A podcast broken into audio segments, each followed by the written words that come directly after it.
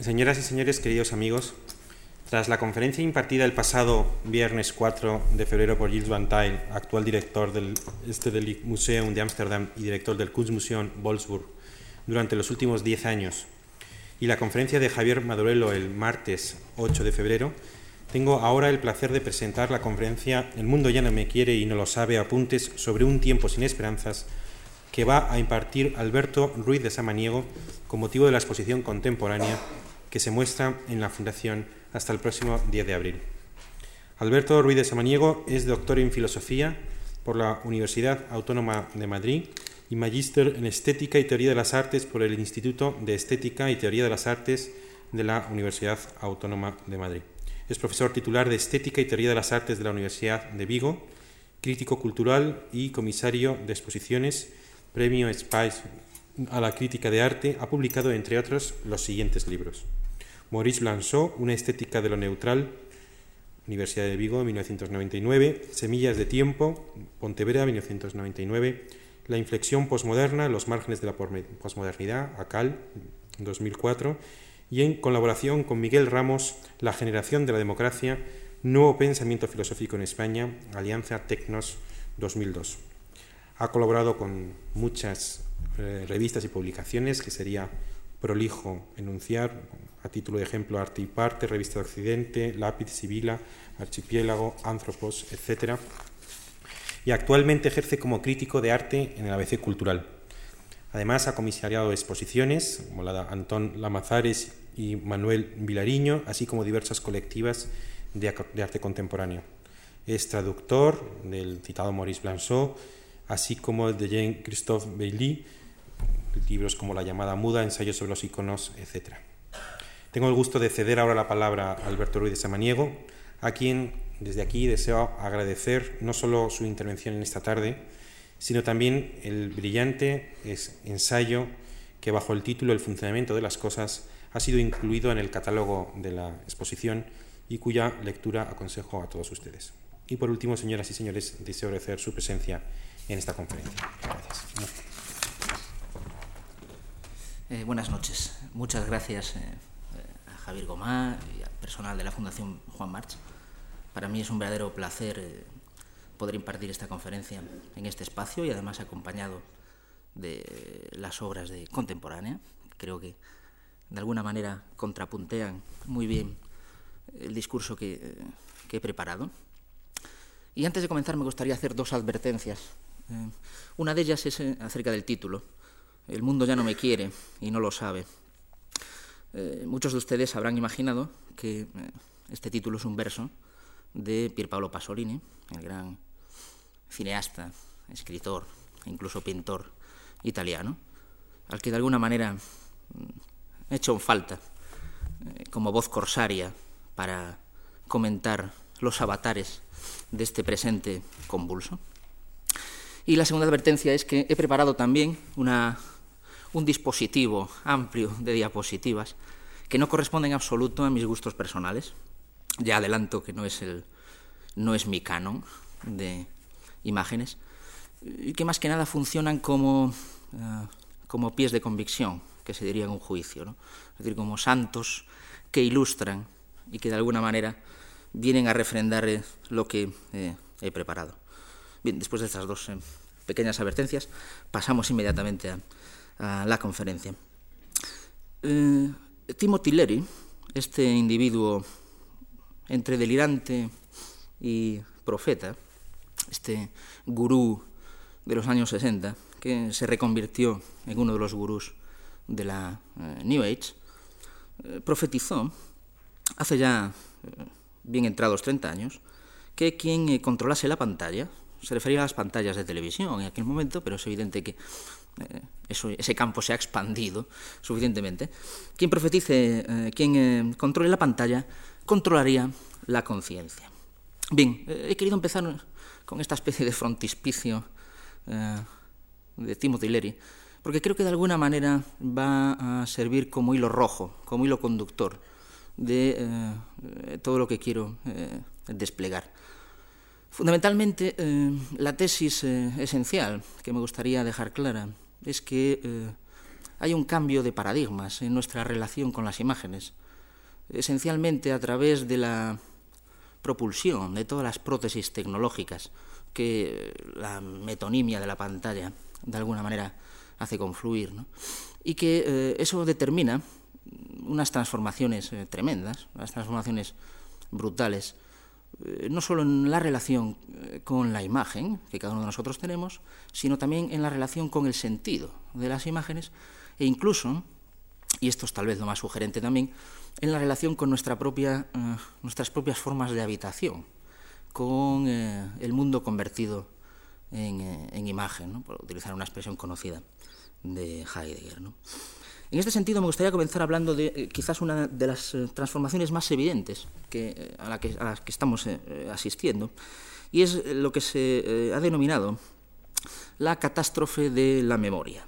La catástrofe de la memoria, la pérdida del sentido histórico, el vacío de la historia. Baudrillard, que es un, es un individuo tan patafísico como generador de expresiones lúcidas, ha denominado a esta suerte de catástrofe de la memoria la eh, despresurización de Occidente. La catástrofe de la memoria significa eh, la propia incapacidad que todos tenemos desde un punto de vista individual para reconfigurar el sentido de nuestra existencia y lo que tal vez sea más grave, la capacidad comunitaria que eh, tenemos en ya entrado el siglo XXI para relacionarnos con el sentido de los acontecimientos del, eh, del pasado. Hay otra transformación interesante también y es eh, lo que me gustaría denominar la sustitución de la creencia o de la verdad por el término de credibilidad. credibilidad. ¿Cuál es la diferencia? La diferencia es, eh, a mi juicio, muy significativa. La creencia eh, suponía todavía una relación aunque fuese de corte imaginario, entre sujeto y objeto, de un sujeto con un objeto. Pero la credibilidad ya no está sustentada en esta relación sujeto-objeto, sino que la credibilidad se sustenta fundamentalmente en la relación de un objeto con un código, con un, eh, con un sistema. Hay una tercera transformación, también eh, verdaderamente sugestiva, que está muy relacionada con, eh, con esta última, y es la, la anulación de toda posibilidad de certidumbre en cuanto a los hechos que están sucediendo en el presente y tal vez también en cuanto a los testimonios sobre, eh, sobre esos hechos. Por ejemplo, eh, una muestra del funcionamiento del criterio de credibilidad como sustitución del criterio de verdad. Eh, el criterio de credibilidad es el que funciona con los sondeos o con las estadísticas. Es innegable, lo, para bien o para mal, lo queramos admitir o no, que eh, se ha convertido en el único principio de, la eh, información. ¿no? Centrémonos en un caso muy concreto, en el mundo del, periodismo. En el mundo de los media, de, de las noticias eh, del periodismo, estamos asistiendo a una intensificación verdaderamente paroxística, verdaderamente hipertrofiada, de una multiplicidad de acontecimientos que se suceden de, de una manera ultra rápida. ¿no? Es indudable que estamos en, un proceso de una aceleración informativa que parece no tener fin. A esto responde, eh, o tal vez sea la causa, no lo tengo muy claro, la eh, generación de canales audiovisuales tipo todo noticias ¿no? o las páginas en la red que van cambiando, van creando, generando y difundiendo eh, los acontecimientos en una temporalidad cada vez más, más reducida. De manera que nos enfrentamos ante una sucesión continua de noticias o de, eh, o de, testimonios o de acontecimientos que no nos dejan tiempo para la reflexión. Y eh, a esto debemos añadir también la necesidad que los propios medios se han eh, impuesto, se han obligado de llenar grandes espacios de tiempo o grandes extensiones en la red con este tipo de noticias que llegan cada vez más deprisa y en cantidades, como digo, cada vez más ingentes. ¿Cuál es la solución adoptada por eh, eh, los media? Cada vez los acontecimientos parecen más tremendos, cada vez los acontecimientos parecen más importantes, cada vez los acontecimientos parecen más traumáticos. Solo un acontecimiento traumático justificará su presencia más continuada en medio de esta infinita proliferación de noticias. Solo un acontecimiento verdaderamente eh, importante justificará su permanencia ante el público. Consecuencia inmediata a la que todos estamos asistiendo. La información acaba por eh, sustentarse, incluso diría yo, acaba por concebirse al modo del escándalo. La diferencia entre información y escándalo es verdaderamente eh, eh. La información acaba por ser algo escenificado, la información acaba por fomentar justamente estos efectos eh, traumáticos. Se me ocurre pensar en una mente sensible, como por ejemplo el filósofo y arquitecto francés Paul Virilio, que, que considera que, que los medios de hoy en día son literalmente vehículos de obscenidad. Dice así Virilio, los medios solo vehiculizan la obscenidad o el espanto. Esto es, nos acostumbran, minuto tras minuto, a visiones de excesos de todo tipo, de desmesuras publicitarias que aseguran, continúa eh, Virilio, un éxito escandaloso, un éxito sin el, cual, sin el cual el poder de condicionamiento de las apariencias cesaría de inmediato.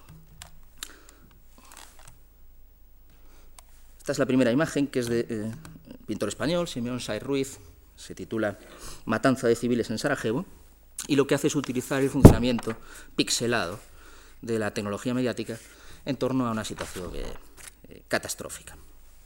Virilio habla también de un suceso verdaderamente significativo a su juicio, que él equipara con la conocida muerte de Dios en manos de finales del siglo XIX.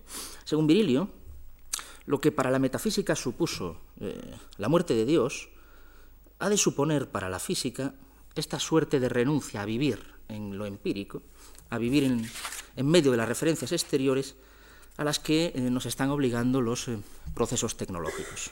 O, dicho de una manera tal vez más gráfica y mucho más directa, asistimos a un mm, prominente descrédito de la óptica directa, de la óptica directa. Podría hablar, como habla Mirilio, de la muerte de la mirada. De la muerte de la mirada. La muerte de la mirada introduce justamente un eh, peligroso relativismo en lo que estamos contemplando, una verdadera incertidumbre sobre si efectivamente aquello que vemos es una pura escenificación, es una pura ficción, es una narración ficcionada o efectivamente ha sucedido. Mm, este vacilo del relativismo eh, que ha anulado la fe en la percepción, la antigua fe perceptiva, se podría demostrar con un ejemplo verdaderamente grotesco. Y es el de la NASA. Esta es una pieza de Alan Ralph, autor norteamericano, es un ingeniero que se ha pasado al arte, se titula Olisquear, que de alguna manera metaforiza muy bien cómo es la relación que eh, posiblemente tengamos hoy en día con eh, la vida en, directo, ¿no? a través de toda una serie de mediaciones o de hipermediaciones.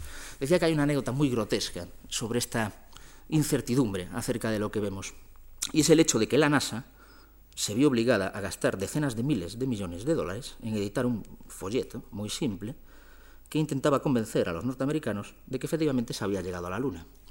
Había, eh, según estudios sociológicos que había realizado la NASA, más de 30 millones de norteamericanos que dudaban de la autenticidad de la llegada del hombre a la Luna. La causa fundamental por la que se dudaba de la llegada del hombre a la Luna era que la bandera de los Estados Unidos que se coloca en el, satélite lunar ondeaba. Y todo el mundo sabe que no hay viento en la, Luna. Bien, lo que se produce pues entonces es una suerte de desmantelamiento de nuestras expectativas en la vida real. Eso que eh, eh, Matrix, por ejemplo, eh, también ha aprovechado. Desmantelamiento entonces del entorno real.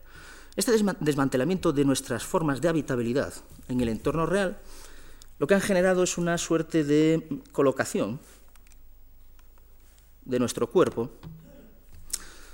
eh, digamos que en medio de una desorientación ciertamente traumática, una desorientación que es de carácter, como digo, temporal, es decir, la dificultad por reciclar el tiempo, y asimismo también de carácter espacial. De una manera paradójica, o incluso eh, Virilio diría que sarcástica, eh, todos estos apéndices tecnológicos, todas estas prótesis tecnológicas que median en la relación de nosotros con el entorno real, lo que han hecho es volver a colocar nuestro cuerpo como centro del mundo, como centro del mundo eh, circundante. Virilio habla en este sentido de que nos estamos dirigiendo hacia un mundo en, donde se configura un espacio egocentrado, dice eh, esto es, introvertido. Y ya no el espacio que para Virilio era significativamente moderno, que era el espacio exocentrado, el espacio extravertido. Bien, puede ser cierto que efectivamente eh, cada vez el mundo esté más eh, dirigido solo desde nuestra eh, pura e inmanente corporalidad, pero también es cierto que indudablemente cada vez estamos menos en el mundo. El hombre está menos en el mundo que en sí mismo. Y lo que ha sucedido es que eh, todas estas capacidades interactivas, todas estas prótesis eh, eh, tecnológicas que, con las cuales hemos generado un medio, un entorno, nos han hecho más lejano lo más inmediato y, sin embargo, más próximo lo más lejano. Vivimos en un entorno empírico inmediato que prácticamente desconocemos y, sin embargo, accedemos con una rapidez instantánea a las situaciones más lejanas. De manera que se produce eh, aquello que Baudrillard diría una eh, suerte de colonización de nuestros cuerpos por lejanías. Somos como seres eternamente invadidos, somos como sí mismos continuamente invadidos, extremadamente precarios, extremadamente frágiles. Deleuze, el gran filósofo francés, hablaría de, esquizofrénicos, y distanciados progresivamente de nuestra propia conciencia por medio de todas estas mediaciones eh, tecnológicas. De suerte que nos encontramos con un mundo en donde se vuelven a organizar las situaciones de habitabilidad a partir de cuerpos y, sin embargo, estos cuerpos son eh, vacíos. Somos plenamente cuerpos y a la vez estamos vaciados. Creo que una pieza como esta de Kiki Smith, en donde nos encontramos dos muñecos eh, de látex, metaforiza muy bien esta relación del de, eh, siglo XXI. De manera que tenemos un ser que fundamentalmente actúa a través de lejanías, el ser teleactuante, un ser que eh, se ve obligado a habitar en incertidumbres, un ser que, que, se ha vuelto incierto con respecto a sí mismo, un ser eh, incierto con respecto a su posición en el mundo, con respecto a su relación de espacialidad, y asimismo indeterminado respecto a su régimen de temporalidad. Esto tiene mucho que ver, obviamente, con toda la velocidad de transmisión informativa en la que estamos, eh, estamos inmersos. Una velocidad de transmisión que afecta no solo a los discursos, sino efectivamente a la visión, a la óptica y a los actos, a la capacidad de acción. De manera que no es nada extraño que el imaginario moderno, que había estado sustentado en utopías, fundamentalmente sustentadas en la temporalidad, en una temporalidad lineal en la que el futuro prometería siempre lo mejor, este imaginario moderno, que había estado regulado por utopías temporales, se haya agotado, haya sufrido una suerte de colapso y parece que ahora estemos todos envueltos en una suerte de imaginario terrorífico, en un rumor un tanto eh, apocalíptico, que tendría mucho que ver con la instauración de un mundo virtual. De manera que, si les parece, podríamos definirlo también gráficamente como apocalipsis de lo virtual. Apocalipsis de lo virtual. Porque lo que ha hecho lo virtual es destrozar justamente el espacio simbólico moderno, ¿eh? esa espacio-temporalidad moderna en la que eh, habitábamos simbólicamente. Y esto ha generado, en principio, en el comienzo del siglo XXI, que las ilusiones consuetudinarias, las ilusiones puramente cotidianas con las que todos y cada uno de nosotros habitábamos, se hayan, como digo, minado o incluso colapsado. Ya no podemos aspirar a ningún futuro perfecto, ya no podemos aspirar a ninguna eternidad salvífica, ya no hay procesos soteriológicos, ya no hay procesos de salvación, sino que nos hemos condenado a nosotros mismos a vivir en un presente de incertidumbres, en una realidad ciertamente eh, tendencialmente catastrófica, y a eh, ser incapaces de pensar en un pasado real al tiempo que somos incapaces de imaginar un futuro próximo. Lo que se ha dado en llamar posmodernidad, yo creo que uno de los rasgos que mejor lo caracteriza es la dificultad que tenemos para imaginar el futuro, para imaginar qué puede haber después del paradigma eh, posmoderno. De suerte que eh, la escenografía que nosotros mismos nos hemos montado es la de un consumo ansioso del presente. Ese famoso carpe diem con el que continuamente nos eh, eh, bombardean todo tipo de películas y de, y de medios. Un consumo ansioso de los instantes, como si no tuviésemos tiempo para disfrutarlos, como si no hubiese posibilidad de amalgamarlos o de hacer una confluencia simbólica eh, con ellos. Consumo ansioso, pues, de la asistencia, fuera ya de todo, de todo orden temporal, fuera de todo quicio eh, temporal. Esto tiene mucho que ver también con la incapacidad que tenemos para representar nuestro propio tiempo. Y de eso es lo que me gustaría hablar inmediatamente. Si hay otra de los eh, rasgos que a mi juicio define esto que se ha llamado tardomodernidad o posmodernidad, etcétera, es la de que no tenemos una representación de nuestro propio tiempo. Si observamos, por ejemplo, las ciudades posmodernas, veremos que habitan en una suerte de pastiche del pasado, donde los edificios se vacían desde dentro, se mantiene la imagen de eh, pasados más o menos cercanos, más o menos lejanos, pero eh, somos incapaces de generar una arquitectura, por ejemplo, de nuestro tiempo, una arquitectura que defina nuestro presente.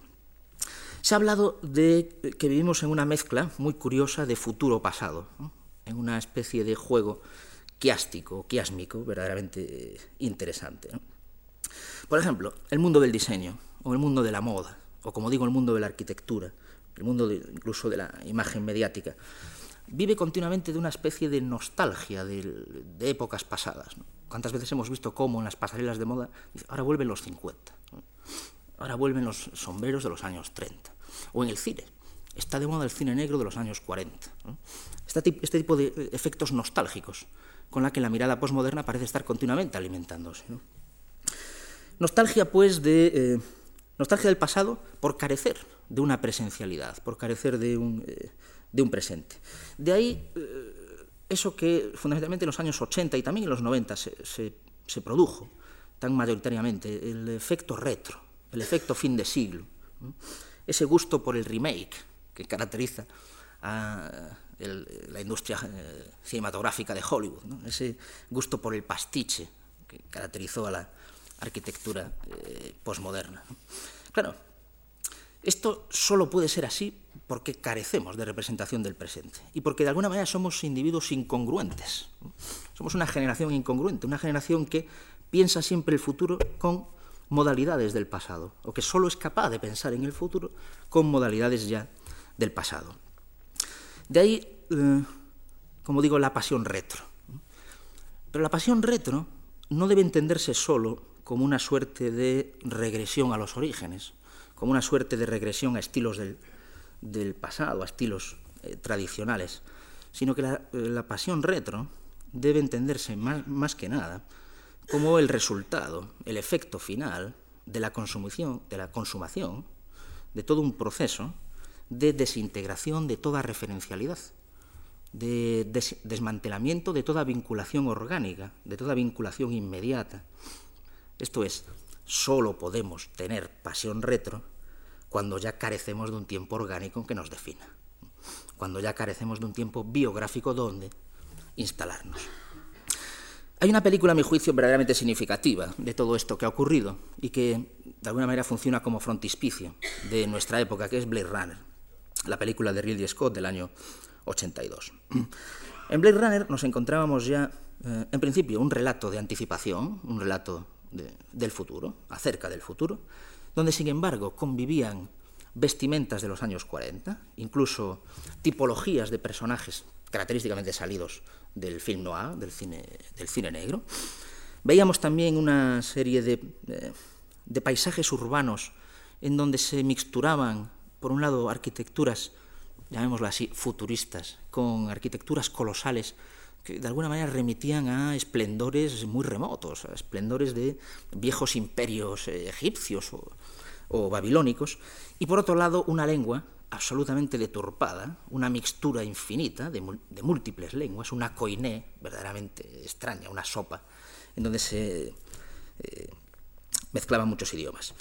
Bien, lo que Blade Runner nos contaba era justamente eso, un tiempo que carecía de, historicidad, un momento en donde eh, asistíamos a la liquidación de lo histórico, a la liquidación de todo tiempo orgánico. De ahí que la historia de Blade Runner fuese justamente la de unos personajes que no podían experimentar su biografía, unos personajes que vivían con biografías simuladas, unos individuos que, creyéndose y queriéndose hombres, eran incapaces de tener historia o de tener una monianamente intrahistoria, diríamos. ¿no? Y de que y, que, de una forma verdaderamente patética, cuando no decir muy violenta, querían activar esa existencia en la que deseaban creer. La propia película está hecha por un individuo que, a mi juicio, carece también de esa organicidad temporal. De manera que nos encontramos con una conciencia hipertrofiadamente historicista, como digo, pero que es incapaz de representar el futuro. El futuro que nos presenta Blade Runner es, como digo, un cóctel, verdaderamente hortera en muchísimos casos, de años 40, cine negro, y por otro lado colosalismo arquitectónico de pasados muy remotos. Esto es, Blade Runner es un ejemplo perfecto de cómo el futuro está imaginado o representado a partir de ideas y estereotipos del pasado. El propio sujeto protagonista, ese rol que encarnaba Harrison Ford, estaba confundido sobre su misma condición. Nunca llega, a saber sobre su propiedad o impropiedad, impropiedad en tanto que eh, ser humano. Y acaba enamorándose, como todos saben, de un autómata que tiene mayor espesor humano, tiene mayor pasión de humanidad que él mismo. Es algo muy extraño cómo Harrison Ford se puede convertir en un héroe cuando es un individuo que literalmente asesina como si fuese un robot. En realidad no se dedica a la película más que a asesinar. Es lo único que hace a lo largo de la película, un verdadero combatiente, un eliminador. Todo ello, como digo, en un paisaje mugriento, en un paisaje continuamente lluvioso, en un paisaje muy oscuro, en un paisaje también faraónico, que está colonizado por una publicidad ingente, por un colosalismo propagandístico que luego eh, el Japón de hoy en día ha eh, confirmado, y como digo, por, un, por una Babel idiomática hecha de fragmentos de eh, infinitas lenguas.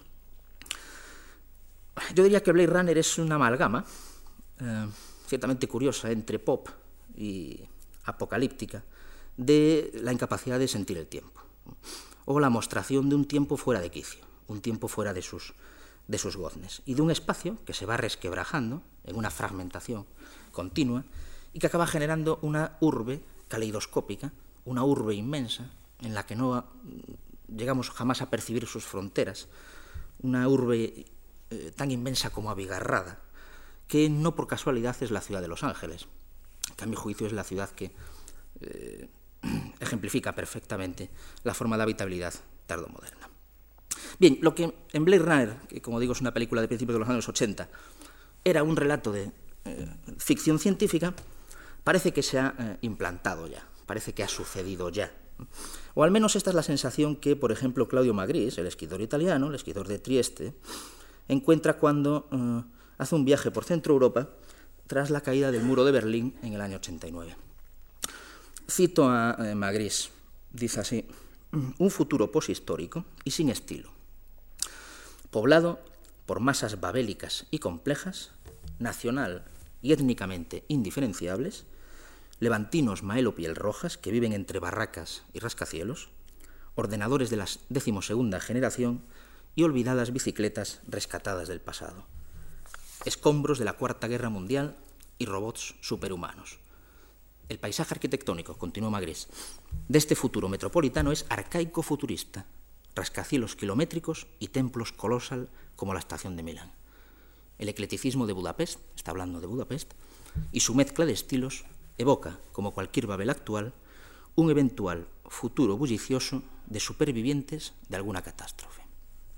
Bien, supervivientes de alguna catástrofe una pieza conocidísima de Barbara Kruger, tú eres un experimento de, terror. ¿no? Creo que esta es la sensación que efectivamente todos más o menos hemos sentido alguna vez. Esta es una ficcionalización de una fotógrafa australiana, Tracy, Tracy Moffat. Esta sensación de, ser como supervivientes en medio de un caos, de, una catástrofe, que nos obliga a estar continuamente aprendiendo a vivir sin futuro y aprender a vivir sin futuro es ciertamente duro, porque en realidad lo que nos, eh, lo que nos obliga no es a vivir, sino a, sobrevivir, a ser literalmente supervivientes. Esta sensación de supervivencia, en la que todos eh, nos haremos inmersos, ha configurado esta especie de sujeto mortificado, esta suerte de condición mortificante, de, eh, de un sujeto. ¿Se ha saltado una diapositiva? No. Esto es una pieza de Fislian Weiss, precisamente. Esto es una serie de fotografías muy interesante de una joven fotógrafa londinense que se llama Gillian Waring, en donde le ofrece a los viandantes eh, de las ciudades que escriban lo que ellos deseen y luego les hace una, una fotografía. Generalmente lo que los individuos escriben es esta, esta sensación de, de, de, orfandad vital en la que el superviviente eh, habita. ¿no? Hablamos pues entonces de la configuración mortificante. Este es otro ejemplo de Gillian Waring. ¿no? Por cierto, todo superviviente sabe que lo importante es gestar una buena máscara, que nadie se entere de que uno habita en esta incertidumbre continua. De ahí que no parezca muy convincente este individuo que está desesperado. Esta es una hermosa fotografía de Bernardi Roch, que se llama la, la Dama, que creo que ilustra muy bien esta idea de sujetos mortificados, con nuestra propia falta de, éxito o de futuro, nuestra propia sensación de, de finitud, como, si, como si se nos hubiese dejado abandonados, como si realmente hubiésemos tocado suelo y fuésemos conscientes de nuestra propia inanidad, de que, en fin, de que ya no tenemos proyectos históricos, de que ya no hay envergadura por ningún tipo y, de que ya no podemos disimular la muerte, de que ya no podemos disimular nuestro ser perecedero. En este sentido, un autor que a mi juicio ha trabajado muchísimo toda esta escenografía del terror, esta escenografía de lo siniestro, esta escenografía de una muerte que acecha instante tras instante, es justamente Christian Boltanski, ¿no? del que hay un ejemplo en esta misma exposición. ¿no? Claro, sensación de supervivencia. Es que ciertamente también resulta muy difícil pensar en el futuro o mirar con la mínima alegría al futuro cuando uno contempla las consecuencias de los procesos modernos, cuando uno contempla las consecuencias de lo que hemos llamado modernización. Es decir, cuando asistimos a los desastres ecológicos, esto es la primera guerra del Golfo, cuando asistimos al peligro de la devastación nuclear o cuando asistimos impávidos a la creciente desnutrición y a la creciente desigualdad social en el orbe entero. Esto es un... Eh, terremoto en Minnesota. Esto es un naufragio muy conocido de los años eh, finales de los 80. Bien, la sensación pues es que eh, estamos colgados de la historia. Esto es que ya no, hay, ya no hay ningún proceso histórico que nos vaya a salvar. Ya no nos va a, la historia no nos va a dispensar la emancipación. Y por lo tanto, lo que aflora en medio de esta debilidad, esto es el famoso reactor de Chernóbil, lo que aflora en medio de esta suma precariedad es justamente un mundo en ruinas.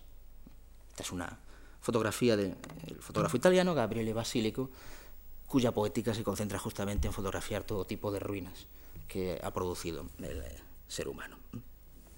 Claro, la sociedad o la generación posmoderna es una, es una generación ciertamente descreída, cuando no cínica, en el sentido de que ya no es posible creer en un futuro, ya no es posible creer en una en que la sabiduría o el conocimiento o la ciencia, después de todo lo que hemos visto, nos puede salvar. ¿no?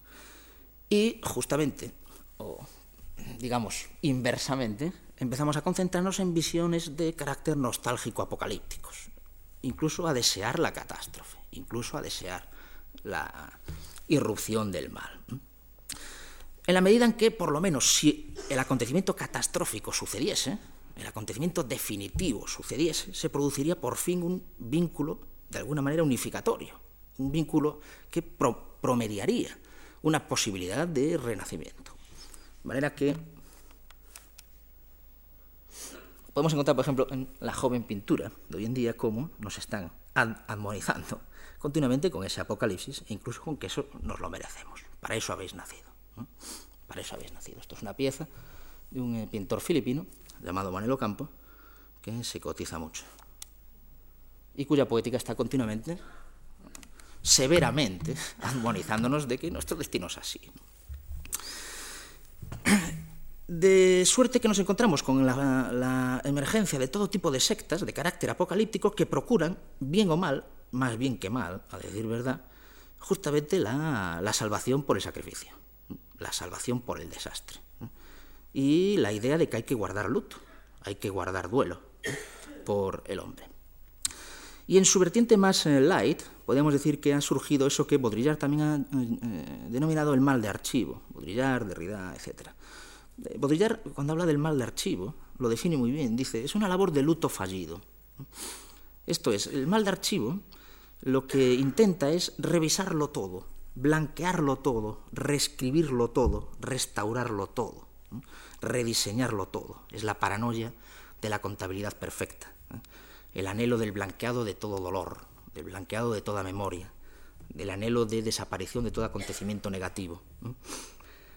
En los peores casos, esta sensación eh, acaba confluyendo en una suerte de, carpe diem eh, paroxístico, en un mundo como fin de fiesta, un fin de fiesta generalizado, que ha eh, resultado en esta especie de todo vale, en esta estetización absoluta, en este fin, en este cinismo tan ramplón con el que a menudo se ha definido la eh, posmodernidad, es decir, una apología de lo que hay, una apología de lo existente, porque no hay más que lo que hay y por lo tanto tenemos que convivir con eso y admitir que todo vale, más allá de todo juicio, más allá de todo gusto, más allá de toda crítica.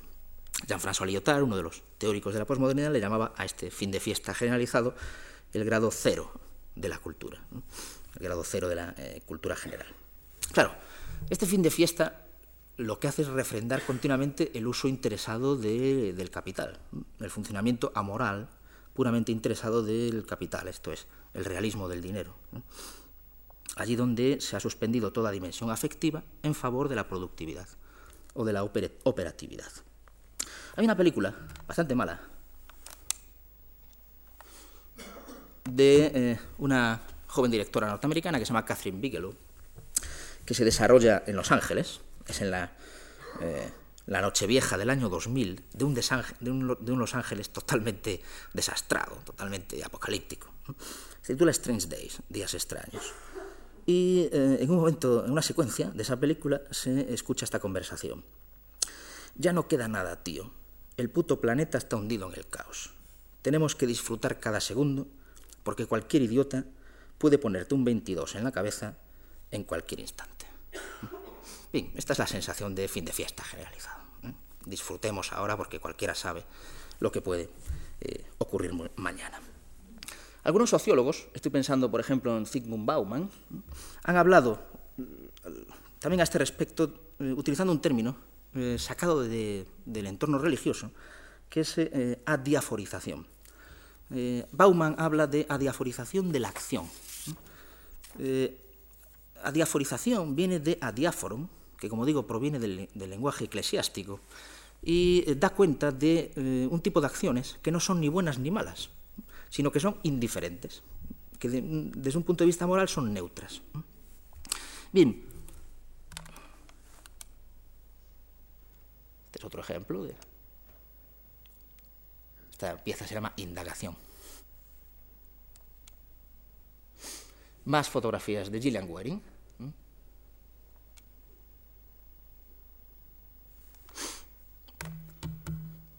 Bien, un ser adiaforizado sería entonces aquel que está incapacitado para vivir moralmente los acontecimientos, aquel que está incapacitado para evaluar moralmente una experiencia.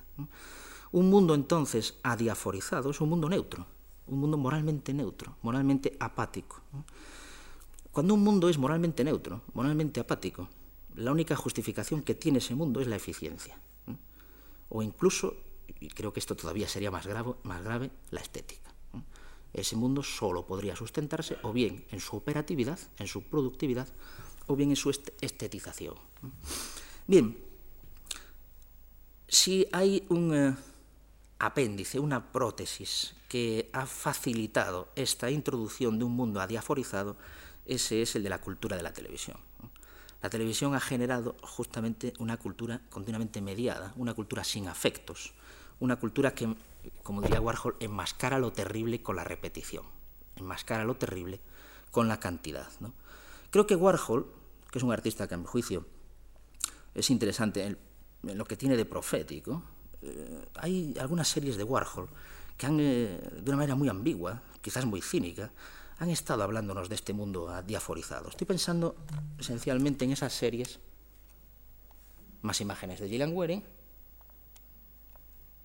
Estoy pensando en este tipo de series warholianas, en donde eh, Warhol nos presenta indiscriminadamente, repetitivamente, eh, con una cantidad que, como digo, acaba por anular toda, todo pazos, eh, todo tipo de escenas de accidentes, de muertes, y parece que el artista se muestra imperturbable, es decir, lo único que, desea es hacer un collage con esas, con esas imágenes.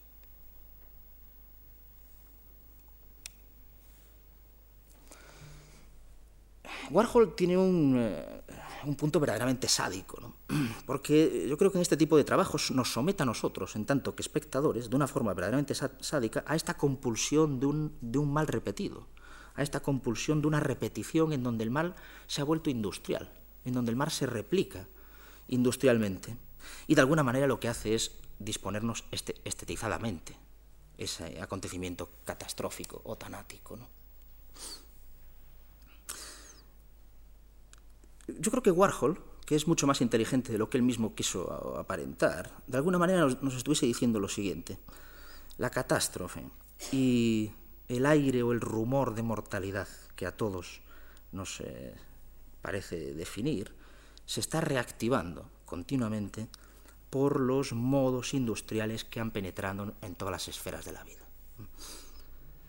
Y esta penetración continua, esto es la bomba atómica, a ojos de Warhol, esta penetración de lo terrible industrial, por todo tipo de modos industriales, en todas las esferas de, vida, lo que ha hecho es anular nuestra respuesta emotiva, anular toda capacidad pácica, anular toda posibilidad afectiva e incluso anular todos, toda posibilidad de efectos en la contemplación de esas imágenes.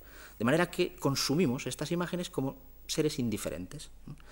Pasmosamente observamos estas imágenes con la pantanosa indiferencia con que contemplamos el resto de las imágenes. Esto es, asistimos a un consumo generalizado del mal o de la catástrofe como absoluto. Bien, esto es así hasta el punto de que, eh, como digo, Warhol es sumamente lúcido, si pensamos en la, propia poética de Warhol, vemos que, que la obra de Warhol, la práctica incluso fotográfica o serigráfica, tecnológica de Warhol, ocupa una situación muy ambigua, una situación claramente indiferenciada, indiscernible, entre dos órdenes, entre, las órdenes, entre los órdenes de la producción y entre el orden del, eh, del consumo. Es decir, no sabemos si Warhol es un consumista eh, absolutamente insaciable del mal o es un productor insaciable de estas imágenes del mal. Es ambas cosas eh, a la vez. De manera que cuando contemplamos las obras de Warhol realizamos esta misma operación ambigua de producción-consumo. Ciertamente ambas resultan difusas, eh, porque en el fondo lo que nos está diciendo es que la reproducción industrial ha adherido esas dos, esos dos órdenes, ha tragado esos dos órdenes y ha vuelto una categoría indiferenciable, indiscernible ambos órdenes. De ahí que nosotros, en tanto que espectadores, respondamos de una manera semejante. Es decir, por un lado, nos comportamos como sujetos que en principio asistimos traumatizados a esto que estamos contemplando, pero a la vez somos consumistas impenitentes de esa obra.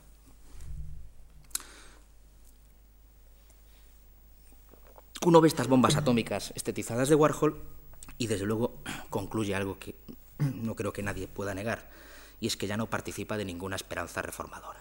No hay ninguna utopía detrás de estas imágenes. La modernidad se ha acabado. La modernidad como proyecto de futuro es realmente algo colapsado en esta poética.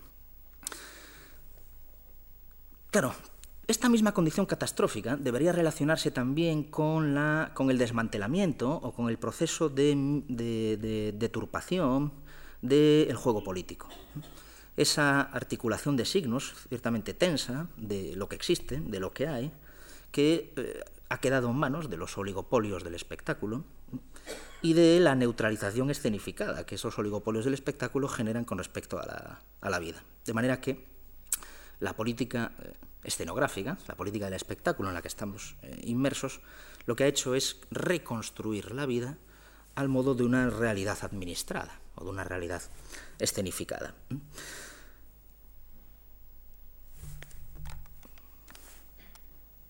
Warhol, citando a Robert Venturi, el arquitecto profeta de la arquitectura tardomoderna, gustaba decir una frase hablando de por qué no existían las plazas en eh, los Estados Unidos de Norteamérica. Y decía, los americanos no necesitan plazas porque se quedan en casa viendo la tele. Se quedan en casa viendo la tele. Bien, pues eh, esta escenificación de los sociales a lo, a lo que estamos asistiendo ya también nosotros, a una suerte de configuración de lo real a través de la televisión por cable, a un universo virtual y viral, un universo que se expande eh, víricamente, en donde digamos que lo que existe, lo que está dado, se escurre continuamente, como las casas de, Gordon Mata Clark, donde todo es inasible, donde ya nadie es responsable porque siempre hay otro detrás que eh, funciona como engarce de esa situación. De ahí que incluso autores tan distintos a los que he citado, como Tony Negri o Michael Hart, han llegado a hablar de que eh, la era tardomoderna sería la era del contagio universal, o la era de, el accidente. Hay un autor, a mi juicio, significativo, y este sí que me gusta, que es Jean-Luc Godard, que ha realizado últimamente una serie de, historias del cine, las famosas historias de cinema. Por cierto, las historias del cinema son un buen ejemplo también de, obra archivística, de obra enciclopédica, un archivo que se quiere total de todas las imágenes, y ciertamente apocalíptico, en la medida en que Godard se sitúa al final del cine el autor que está haciendo melancólicamente recuento de un género que parece morir en sus manos. Las historias del cine son, a mi juicio, también, antes que otra cosa, una reflexión tremenda sobre el cine como, como testimonio del horror, y el cine como testimonio de una, de una vida espectacularmente siniestra. Eh, esta obsesión por las equivalencias entre el género cinematográfico y el mal en Godard no solo forman parte de las famosas historias del cine, sino que ya en una película del 2000, un encargo del Festival de Cannes, que se titula El origen del siglo XX, Godard nos recordaba que la barbarie eh, era lo que, según él, habría que situar en el origen de lo que somos. La última película de Godard, que se ha estrenado hace escasamente un mes, se titula Nuestra música, y Godard vuelve a situarnos en una eh, especie de mundo infernal, en donde mezcla imágenes de guerra, en blanco y negro, y imágenes en color, imágenes ficcionales y a la vez imágenes de naturaleza documental. Aparecen todo tipo de aviones, de tanques, de buques, de explosiones, de ejecuciones, de campos de concentración, de campos devastados, de ciudades bombardeadas, de cadáveres amontonados, de poblaciones en fuga.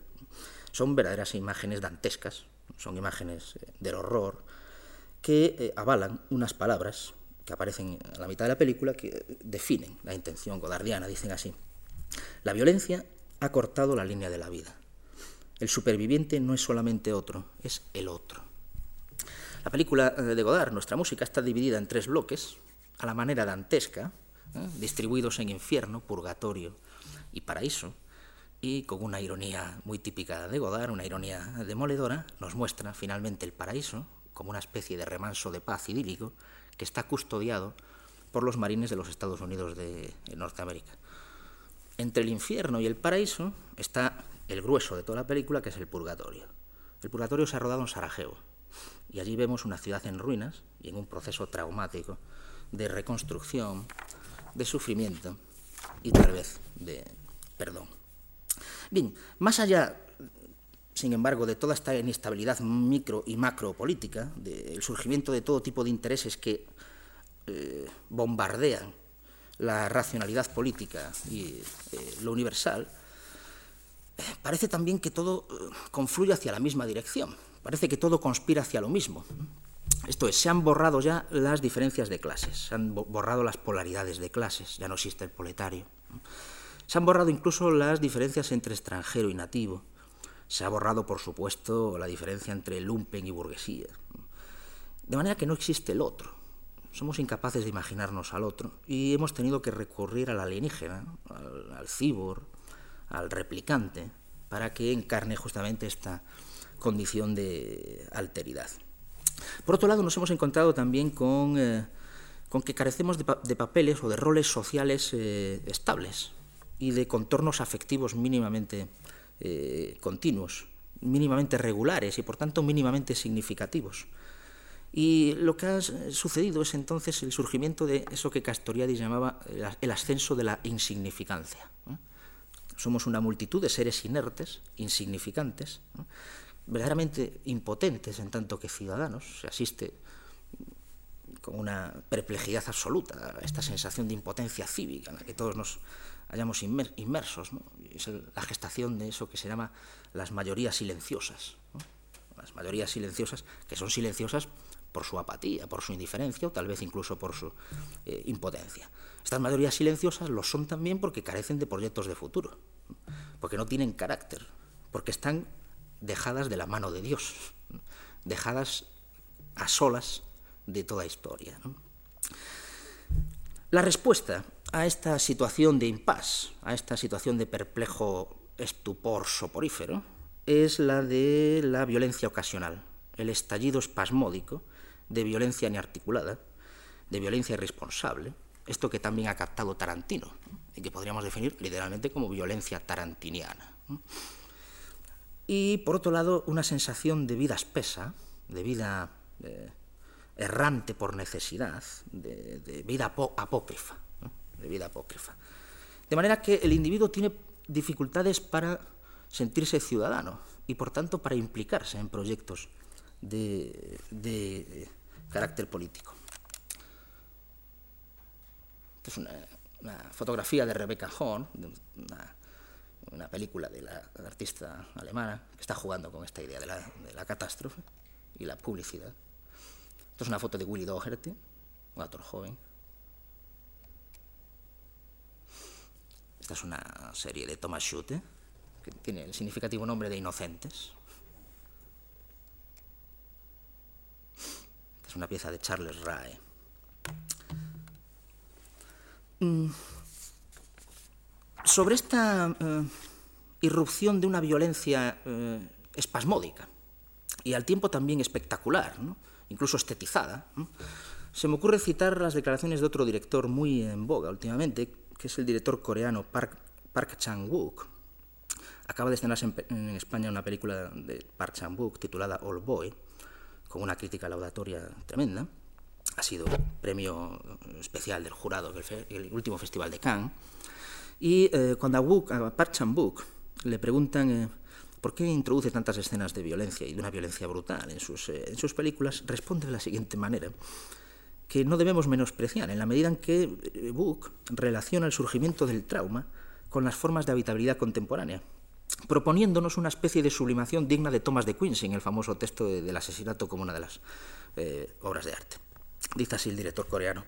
Con el desarrollo de la civilización y el ascenso de los niveles de educación, la gente debe esconder la rabia y el odio que tienen en su ser interior.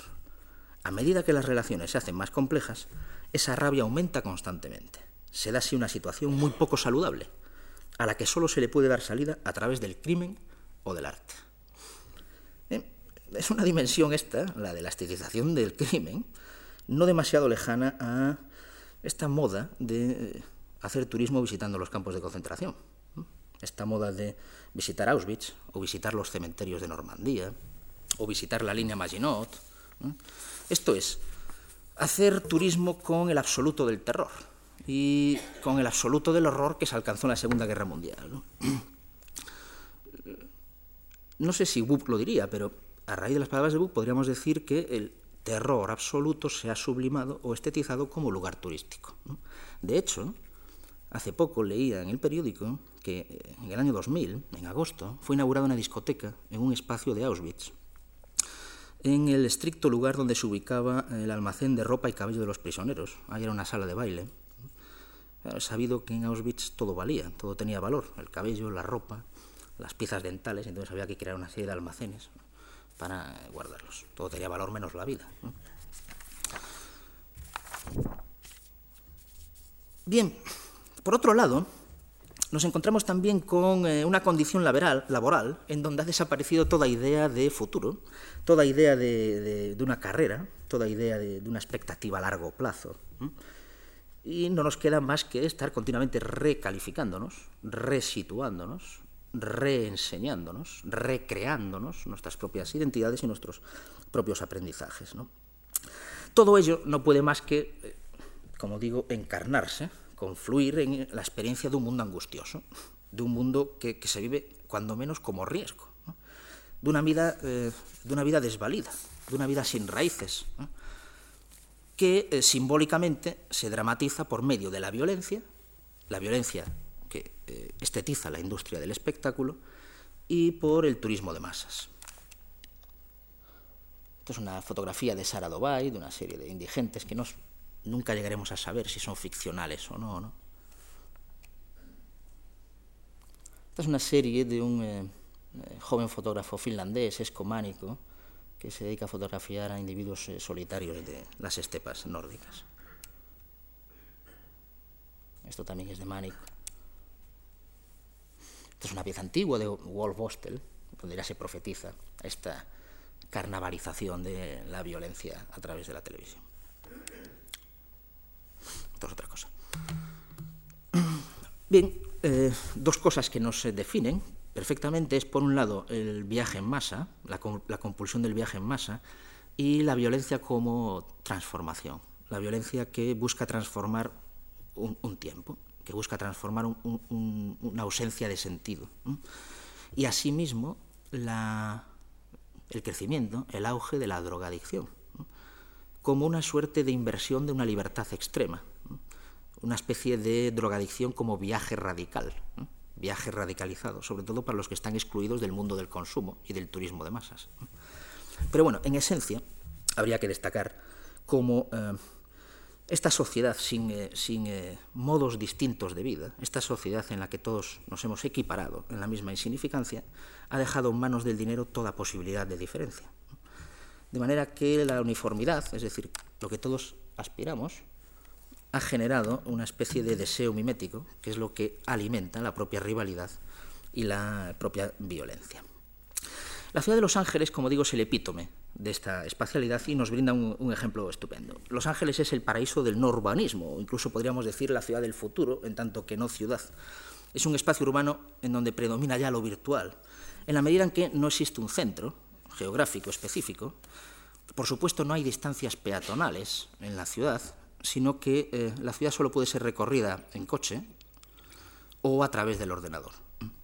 Los Ángeles se expande en una extensión de más de 100 kilómetros de diámetro, compuesta por tramas infinitas de vivienda unifamiliar que cruzan inmensas autopistas, avenidas de hasta 40 kilómetros de longitud, donde efectivamente las distancias no están hechas para la escala del peatón, sino que están hechas, creadas eh, para el automóvil.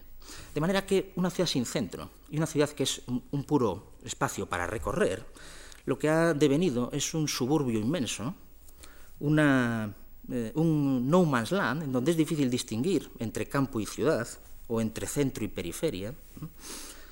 Eh, de manera que ciertamente podríamos definir Los Ángeles como una post-ciudad, una ciudad sin tejido urbano, sin trama urbana, una ciudad de nómadas, de nómadas tecnológicos, que quizás sea la condición metropolitana de nuestro futuro. Deberíamos pensar en este sentido en los famosos motines que se produjeron en el año 92 en Los Ángeles, que pusieron al descubierto las tremendas contradicciones y los retos eh, estupendos que, de gestión política que le queda a una ciudad de ese tipo, una sociedad, sin, eh, una sociedad acéntrica, una sociedad multirracial, una sociedad configurada a partir de la inmigración heteróclita, de la mezcla de muy eh, distintos universos sociales, de muy distintas prácticas y hábitos y culturas. Si, recuerdan, en, el famoso, eh, en los famosos motines del 92, lo que se produjo es un saqueo continuo de todo tipo de mercancías y, una quema absoluta de todo tipo de, propiedades. De manera que estos brotes de una violencia espasmódica y brutal pusieron en entredicho las mediaciones sociales que hasta entonces existían en la ciudad, las mediaciones sociales eh, vigentes. Pusieron también en entredicho el estatuto sociopolítico de una ciudad de una movilidad absoluta, de una volatilidad terrible, tan fascinante como peligrosa. Yo creo que Los Ángeles en este sentido es el epítome de una ciudad, la ciudad posmoderna o la postciudad, que está o que estará sometida a mutaciones continuas, en principio a mutaciones continuas de significados, en donde los usos ya no van a depender tanto de la materialidad o de la fisicidad eh, eh, urbana, sino de las contaminaciones inmateriales, de las contaminaciones de los imaginarios, en el seno de topologías ficcionales muy eh, complejas, muy confusas, íntimamente dependientes de entornos mediáticos. Se ha definido Los Ángeles también como una urbe potlatch, esto es, una urbe que se está quemando continuamente a sí mismo, a sí misma. Y es cierto que tiene algo de potlatch Los Ángeles. Por ejemplo, eh, Los Ángeles soporta eh, de una manera natural cortes de fluido eléctrico inmensos, de horas y horas, pero a la vez derrocha energía lumínica sin tregua cuando deja sus oficinas en funcionamiento lumínico toda la noche. De manera que tenemos en Los Ángeles el futuro, un futuro abigarrado en donde se mezclan todo tipo de épocas eh, arquitectónicas, de todo tipo de estilos, en una retórica del kitsch, una retórica de lo exacerbado, tal vez estéril, seguro que en muchos casos cínica, pero desde siempre ligada traumáticamente o beatíficamente a los intereses de la economía y a las modalidades más o menos ágiles, más o menos volátiles de eh, eh, ordenar o de reordenar, de configurar lo, real. Podemos decir que Los Ángeles es, Los Ángeles es el triunfo de una ciudad como no lugar, o un espacio sin lugar. Allí donde es posible contemplar un tiempo que se expande, la metástasis de lo temporal, que se va gigantando hacia el pasado, tanto como hacia el futuro, o mejor, allí donde el tiempo se expande hacia el futuro y cada vez se acerca más hacia el pasado, como si los eh, efectos de la acumulación o de los desperdicios sirviesen de abono a posibilidades eh, de crecimiento del futuro. Nabokov, que era un eh, gran crítico de todo el mesianismo del futuro, había dicho que el futuro no era, nada más que el obsoleto vuelto del revés. Yo creo que esto es lo que se contempla en, de alguna manera en, Los Ángeles. Bien, por otro lado, los creadores eh, envueltos en esta especie de, estupefacción y de ausencia de sentido, lo que intentan es la transgresión, la provocación moral de este espectador silencioso, de este espectador eh, apático. Nos encontramos con toda la retórica, ejemplos de acumulación eh, incierta de los Fislian Weiss. Nos encontramos con este tipo de piezas que pretenden provocar al espectador, con toda esta retórica de, la, eh, de una sensibilidad a flor de piel. Bien, yo creo que aquí ya no hay tanto una suerte de decisión moral. Esta es una conocidísima fotografía de Damien Hirst, eh, uno de los eh, jóvenes británicos más conocidos, que se hace una fotografía como un muerto, una fotografía en donde bordea lo grotesco y lo cínico al tiempo. ¿no? Claro, cuando uno ve estas cosas, desde luego, lo que está fuera de juego ya es toda ética en esta, en esta acción, en, este, en esta imagen. De manera que lo que tenemos que asumir es que aquí no hay moral de ningún tipo. Nos, encontramos ante una ficción, ante una narración, en donde lo único que interesa es la provocación, es el shock del eh, contemplador. Es como si eh, el creador nos dijese, yo soy reconocible, yo existo en tanto en cuanto soy un ser ambivalente en, cuanto, en tanto en cuanto te provoco tu eh, shock moral. Un gran especialista en esta retórica de la destrucción es eh, Joel Peter Whitkin, el fotógrafo norteamericano. En este caso lo que ha hecho es cortar una cabeza de un cadáver y propiciar un beso. La obra se llama El beso, justamente. ¿no? Decíamos pues que entonces el individuo se hace reconocible en la medida en que transgrede. Se hace reconocible en la medida en que es un ser ambivalente moralmente. De ahí que muchas veces este tipo de artistas sean a la vez víctimas y verdugos de sus propias eh, poéticas, o se sitúen unas veces como verdugos y otras veces eh, eh, como víctimas. El caso de Whitkin en este sentido es paradigmático. Yo creo que esto descubre una estructura muy interesante, que es la estructura de la confesión sadomasoquista, en la que sin duda habría que situar a nuestro amigo Whitkin. La estructura confesional del sadomasoquismo.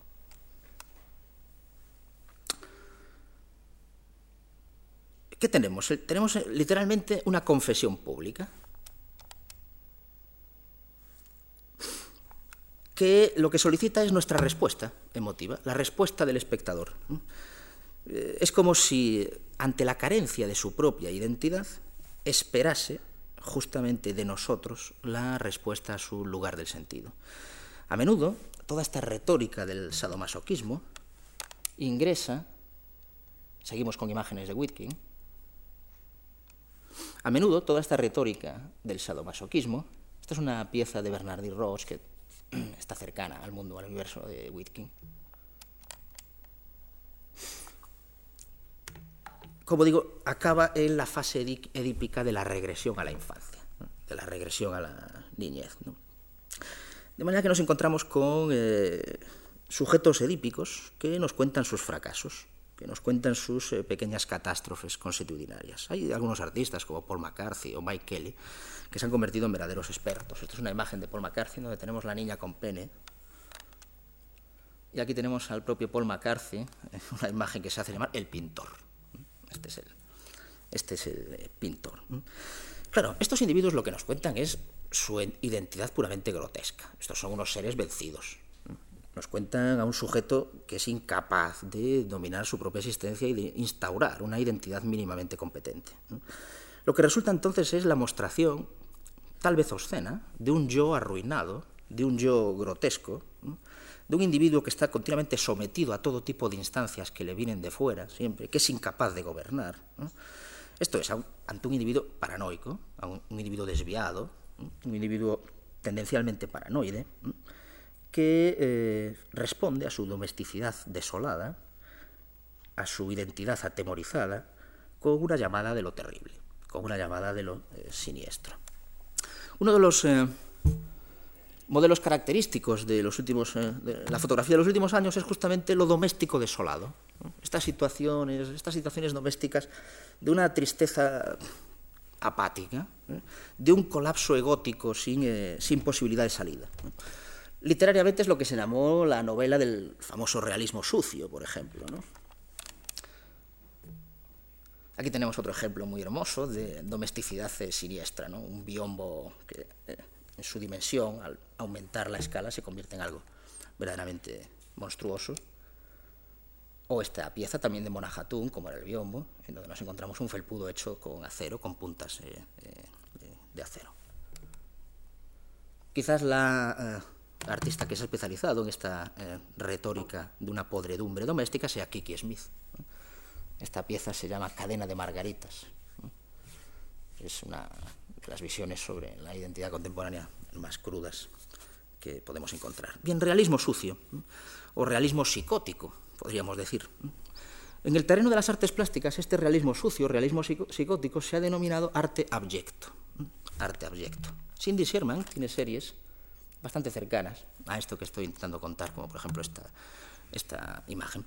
El arte abyecto se caracteriza porque eh, ya no hay diferencia entre eh, la estructura ficcional, entre eh, las estructuras de significación artística y lo que entendemos por la cruda realidad, lo que entendemos por la desnuda realidad. Esto es, eh, el arte se ha desprendido de todo proceso de simbolización, de toda artificialización.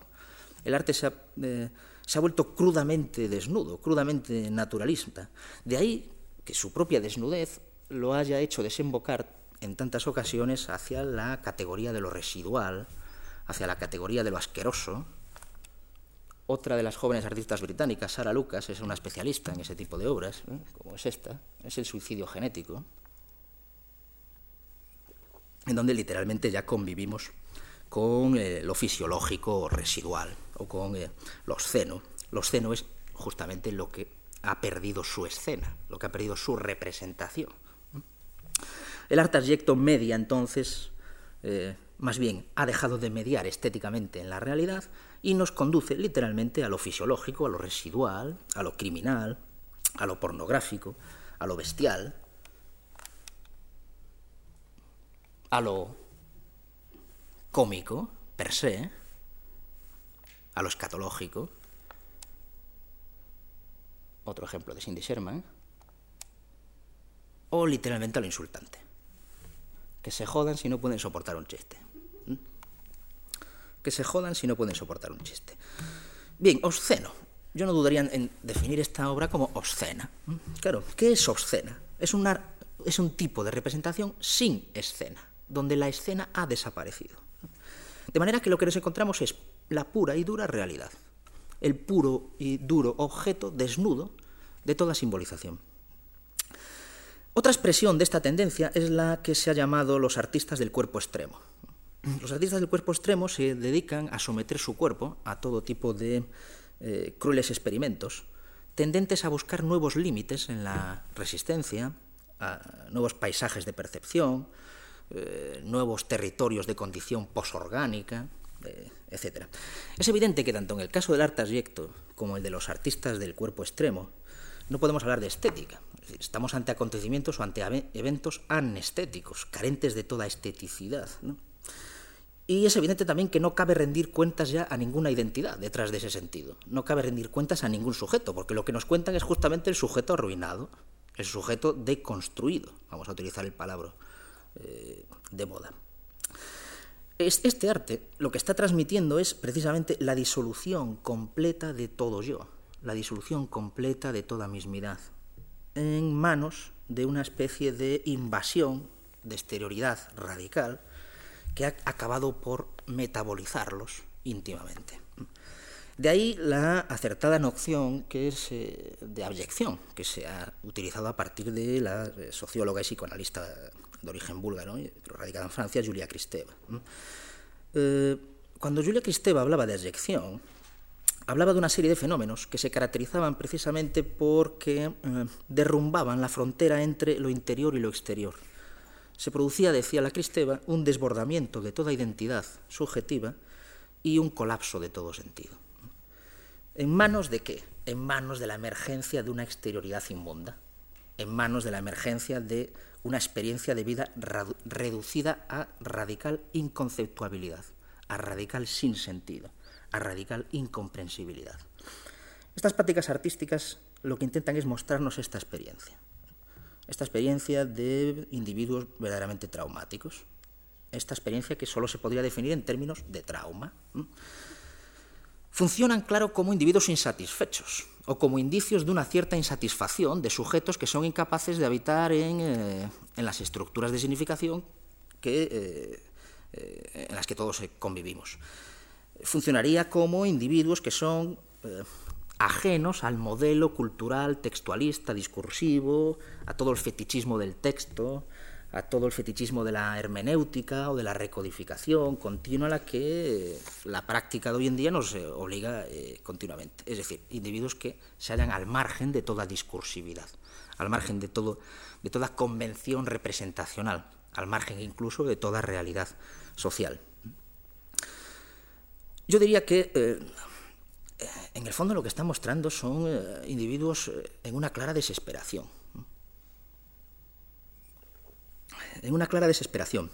De ahí que el arte abyecto, o el arte de lo residual, esté tan próximo a todas estas crisis de enfermedades, de contagios, de muertes, a esta omnipresencia tanática con la que eh, el arte contemporáneo parece estar continuamente envolviéndonos.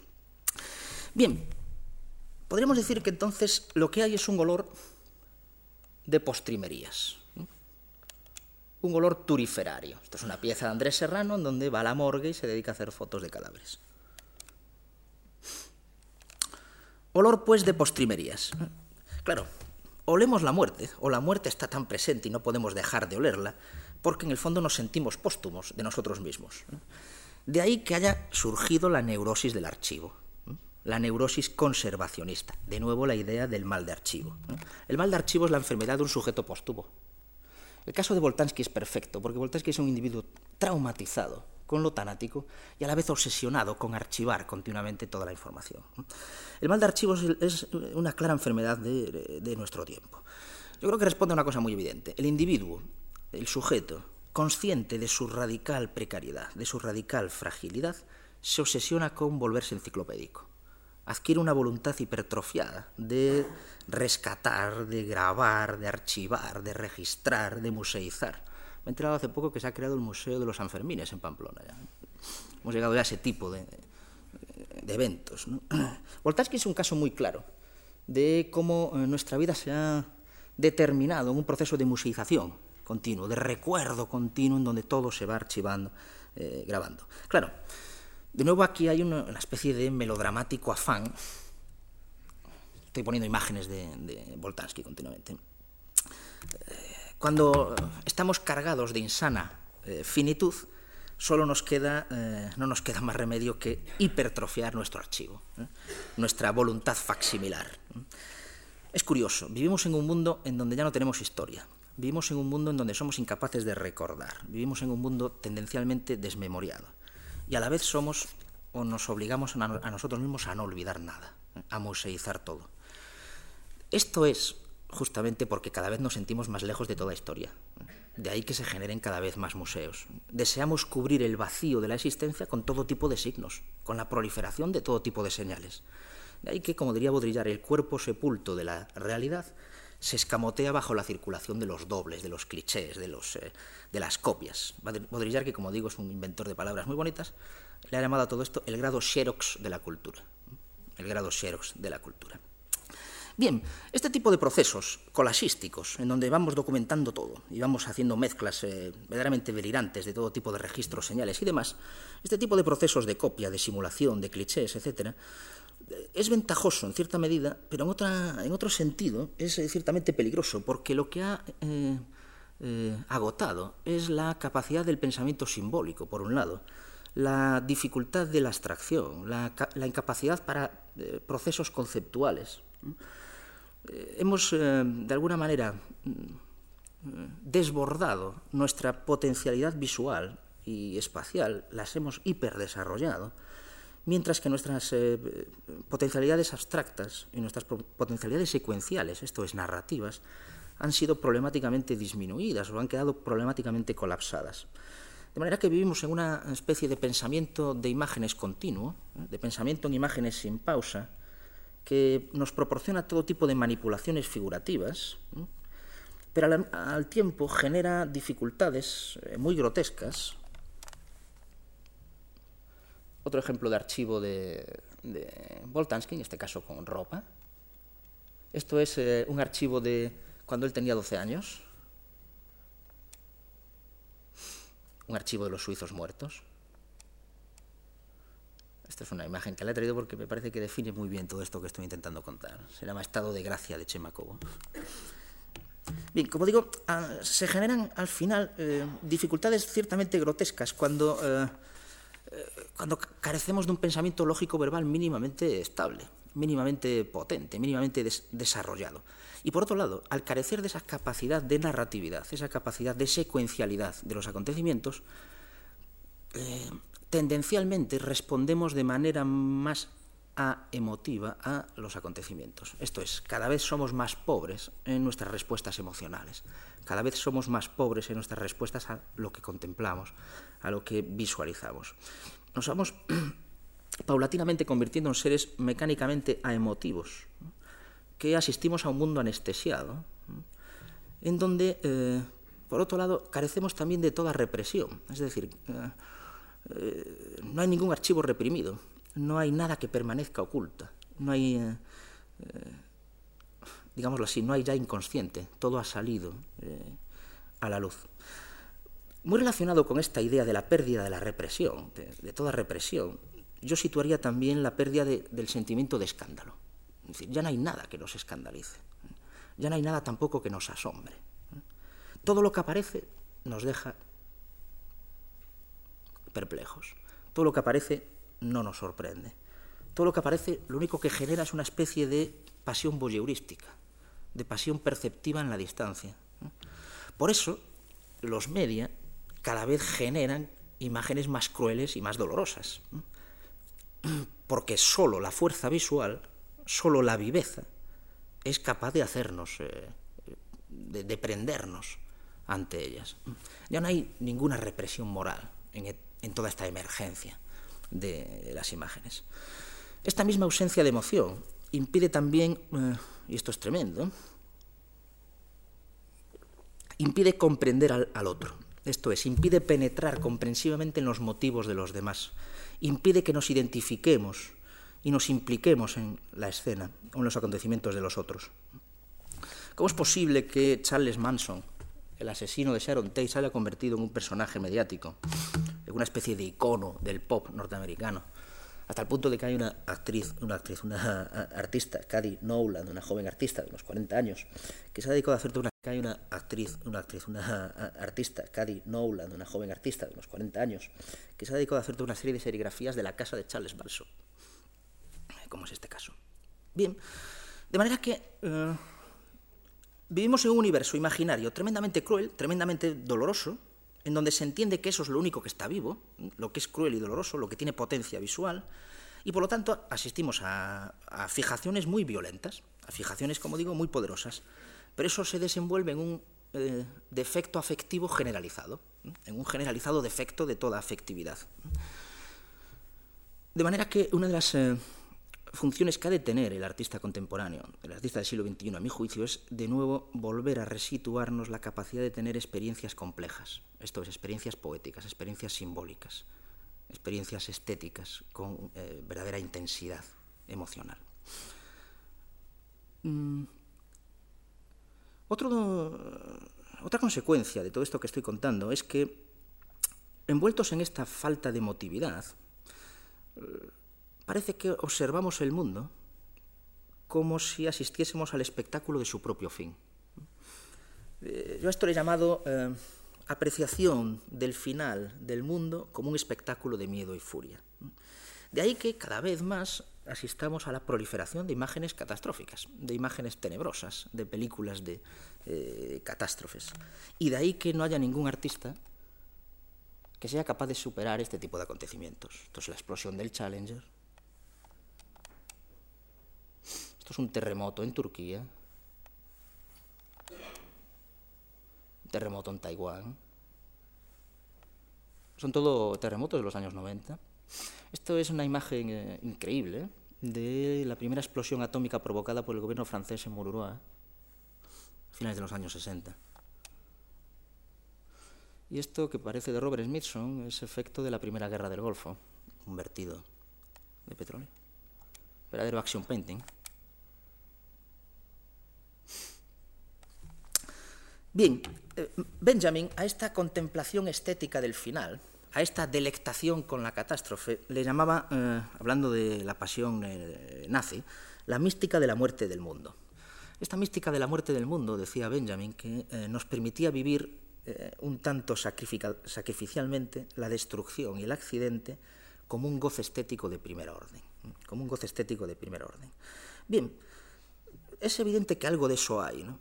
Asistimos a la catástrofe y al accidente con un goce estético de, primer orden.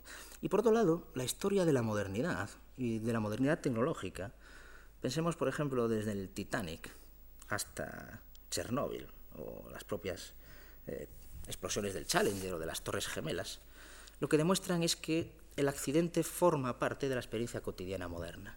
Esto es, que nuestro tiempo se caracteriza esencialmente por convivir catastróficamente. La modernidad tiene sellada a fuego la marca de su identidad eh, eh, catastrófica.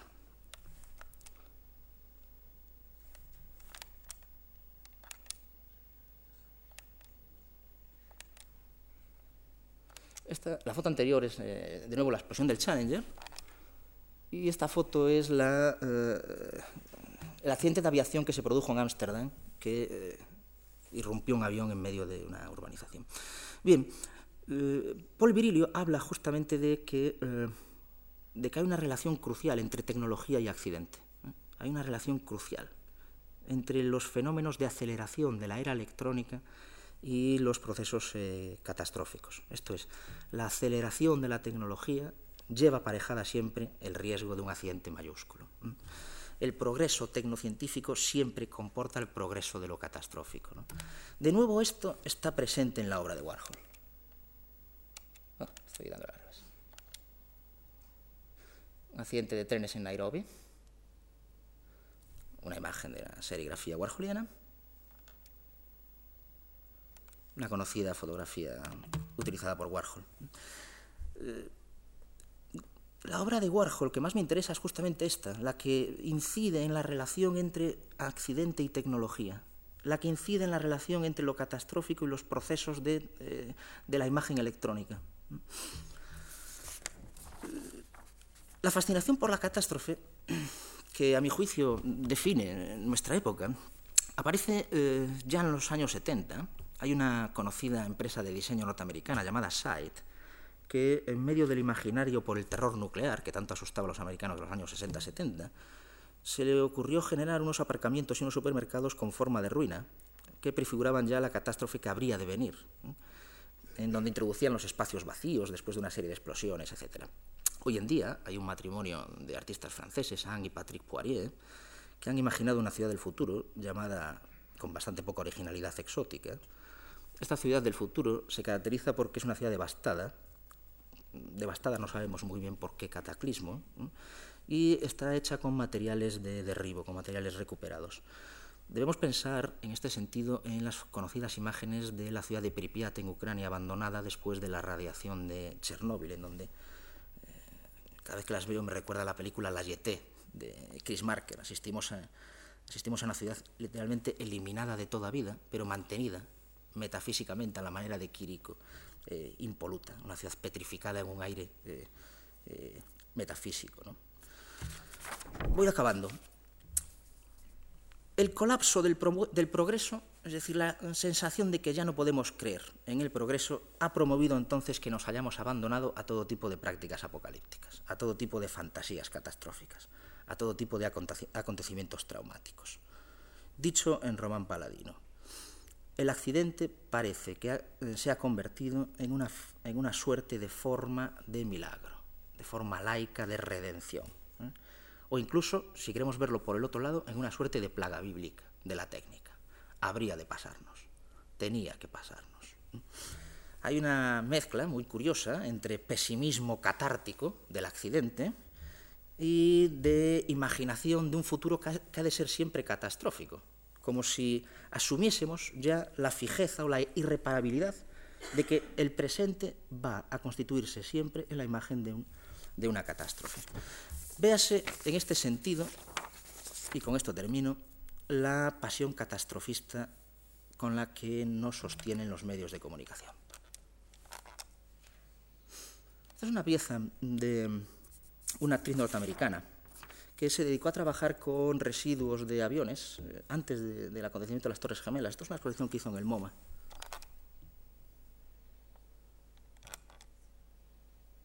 Es una, pieza de Baltasar Torres. Las he traído porque, para que veamos que el imaginario de los artistas es siempre eh, catastrófico. Parece que el futuro solo se puede imaginar como lo peor. Y eh, me gustaría acabar con una pieza de, de, Bill Viola, aprovechando que está aquí la exposición de Pasiones, eh, ahora que estamos en familia me parece un poco cursi.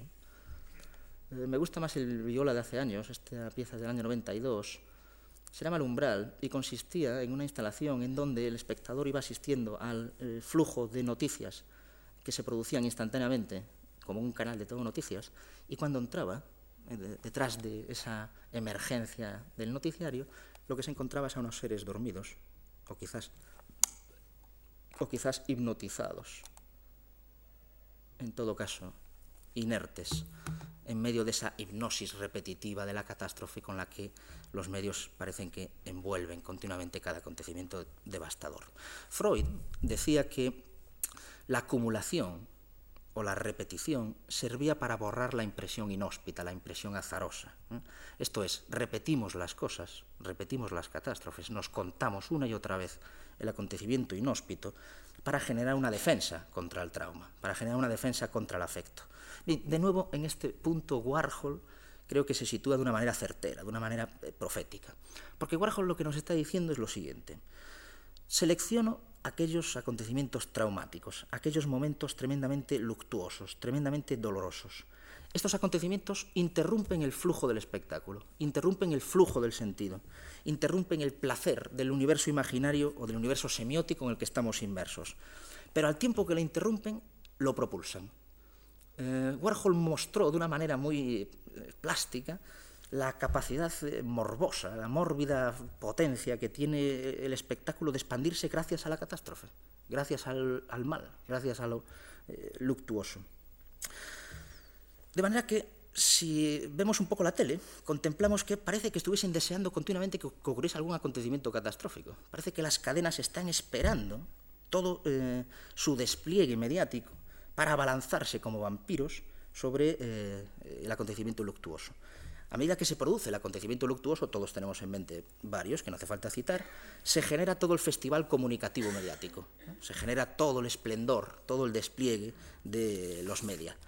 Eh, Frederick Jameson habla en este sentido de que eh, se ha producido una nueva experiencia de corte planetario de la, de la recepción, que lo que hace es desrealizar el acontecimiento, anestesiar a los espectadores al eh, repetir, al consumir multiplicadamente un acontecimiento. De manera que el mal ha sido inoculado, sublimado, transformado, consumido mediáticamente.